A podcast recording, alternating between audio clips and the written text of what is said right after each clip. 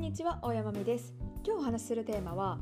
賃貸 vs 購入。マイホームの醍醐味に共感。それでもやっぱり賃貸を押す3つの理由。というテーマでお届けをしていきたいと思います。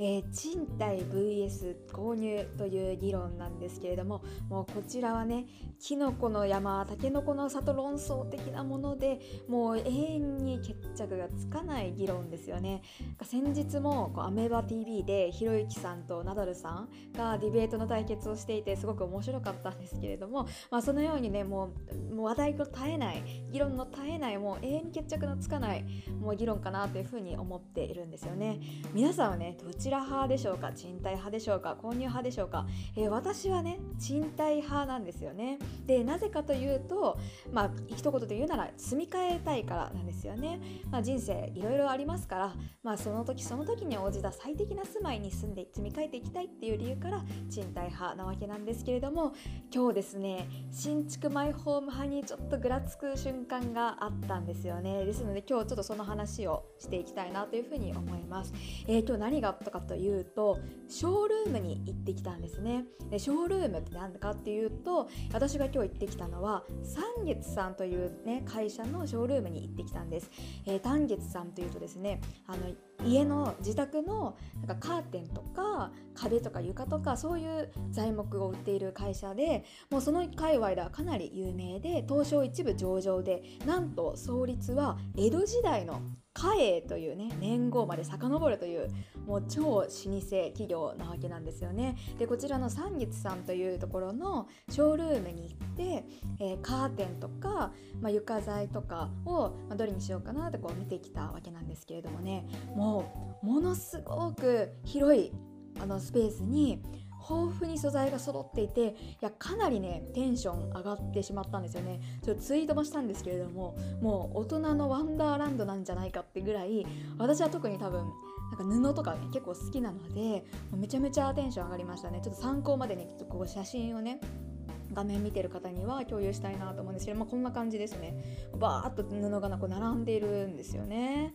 でここはですねお客さんも大かなり大勢来てまして今日平日だったんですけどもお客さんもたくさん来ていてでどうやら聞いてみるとマイホーム買う方がねやっぱり多くいらっしゃるみたいなんですね。で皆さんこうご夫婦とか子供連れで来てみんなそれぞれ思い思いの素材をこう選んでらっしゃった方が多かったんですね。であとは学校とか病院なんかの施設の方も、ま、来てでどういう素材のものをしようかどういう素材でね作ろうかっていうのを考えてらっしゃるみたいなんですよね。で私はちょっとこのショールームに行ってねこうマイホームの醍醐味がねちょっと分かったような気がするんですよね。で何かというと自分好みにカスタマイズする楽しさ。もうこれはやっぱりねマイホーム派ならではなんじゃないかなというふうに思うんですよね。私は結構インスタグラム見るの好きなんですけれどもインスタグラムでもですね「ハッシュタグマイホーム」とか「マイホーム記録」とかであの調べてみるともうザクザク出てくるんですよね。で皆さん思い思いのこだわりを詰めて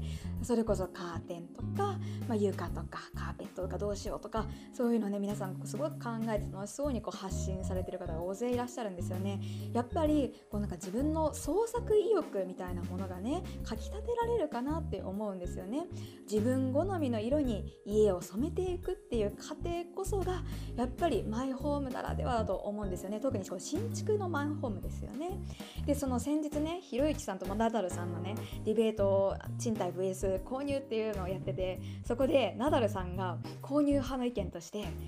マイホームじゃなかったら池掘れないでしょっていう話をしてすごく面白かったんですよね。まあ、賃貸の庭にね池の穴をねじゃあ1.5メートルの穴掘れるかっていうことをこうひろゆきさんに言ってて結構ひろゆきさん押されてたんですね。あの論破をひろゆきさんがかなり押されていて、まあ、すごくちょっと共感したんですよね。やっぱりね思い思いの色にこう自分好みの色に家を染めていくっていうのはやっぱり自分の持ち物じゃないとちょっと抵抗感ありますよね。だからなんかすごくねマイホーム買う人の気持ちすごくわかるなっていうふうに思ったんですよ。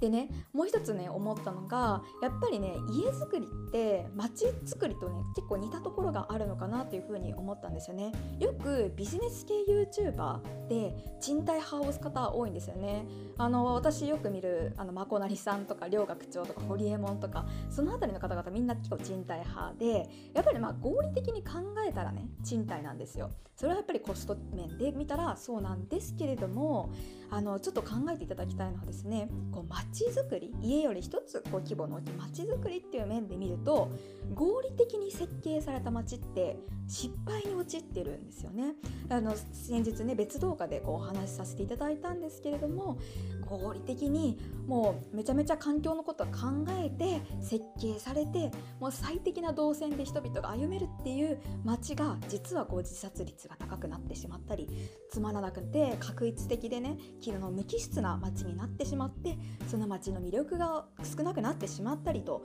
いうね今デベロッパーの再開発にこう疑問視みたいな話も出てきたりしていてそれって家も同様じゃないかなっていうふうにね思ったんですよね。よくビジネス系 YouTuber のねあの論理としてはですねもう極論で言えば結論で言えば良質なものを安くするっていうのが正義っていう意見なんですよねでも家とか町とかってその良質を安くするが正義っていう風に一刀両断できないんじゃないのかなっていう風に思うんですよね。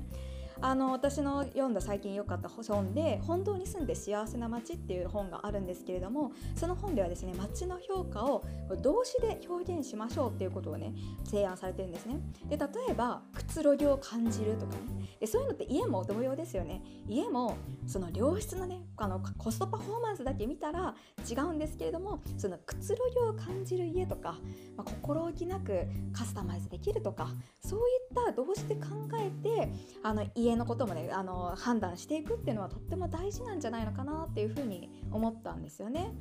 でここまでちょっとマイホーム派にちょっと寄り添った意見を述べつつなんですけれどもやっぱり私は賃貸派かなっていうふうにね思うんですよね。で今回ちょっとコスト面を抜きにその理由を3つ述べていきたいなというふうに思います。でコスト面というのはやっぱり個人個人のそれぞれのお財布事情によって異なるのでそこはねちょっと一回抜きにして考えたいなと思います。まず1点目なんですけれどもやっぱりねメンテ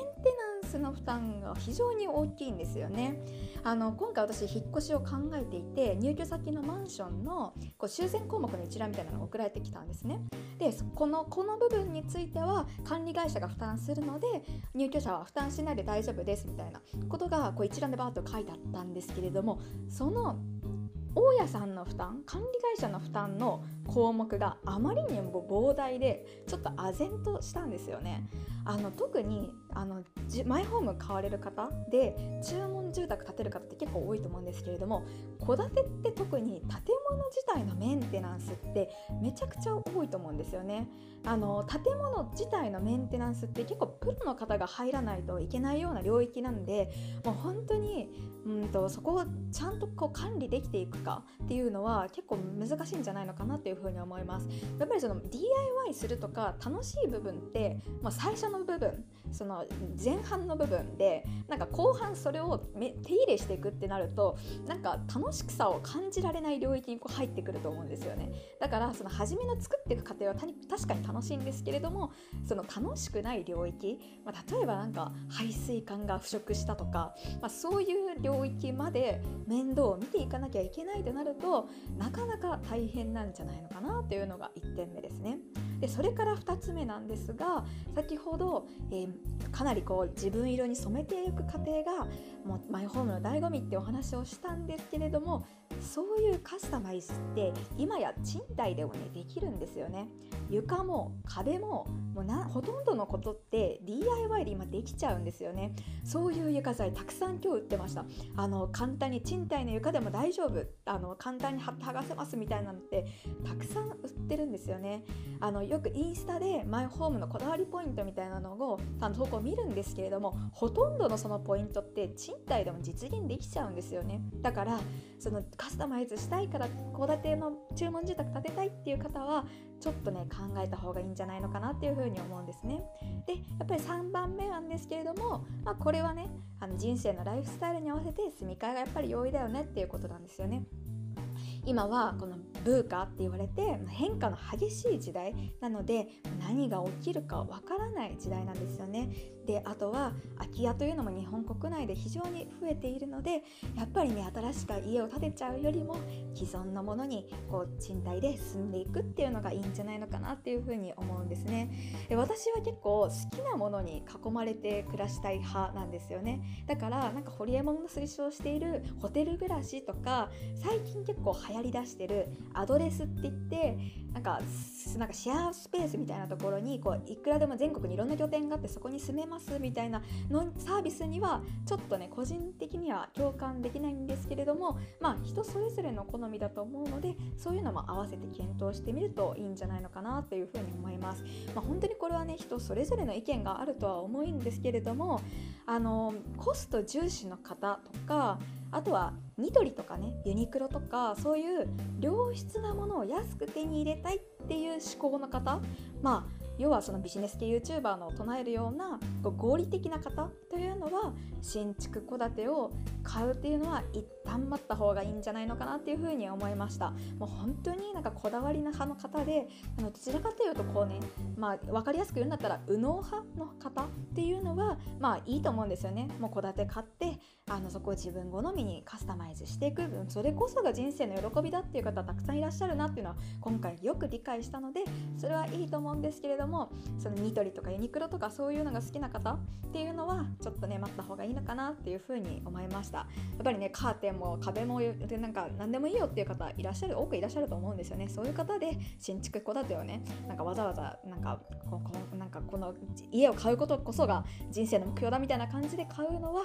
まあ、やっぱりあのいただけないかなというふうには思います。はいということで今回は、えー、賃貸 VS 購入という話についてマイホームの醍醐味に共感それでもやっぱり賃貸を押す3つの理由というテーマでお話をしてきました。いかがでしたでしょうか？このテーマはね皆さんそれぞれ意見があると思いますのでぜひぜひコメントや、えー、意見など、えー、コメント欄にお寄せいただければ大変嬉しいです。このようにこのチャンネルでは不動産にまつわる様々なトピックについて発信していきますのでぜひ面白かったなという方は高評価とチャンネル登録の方よろしくお願いします。それではまた次回の動画もお楽しみに。最後まで聴いていただきどうもありがとうございました。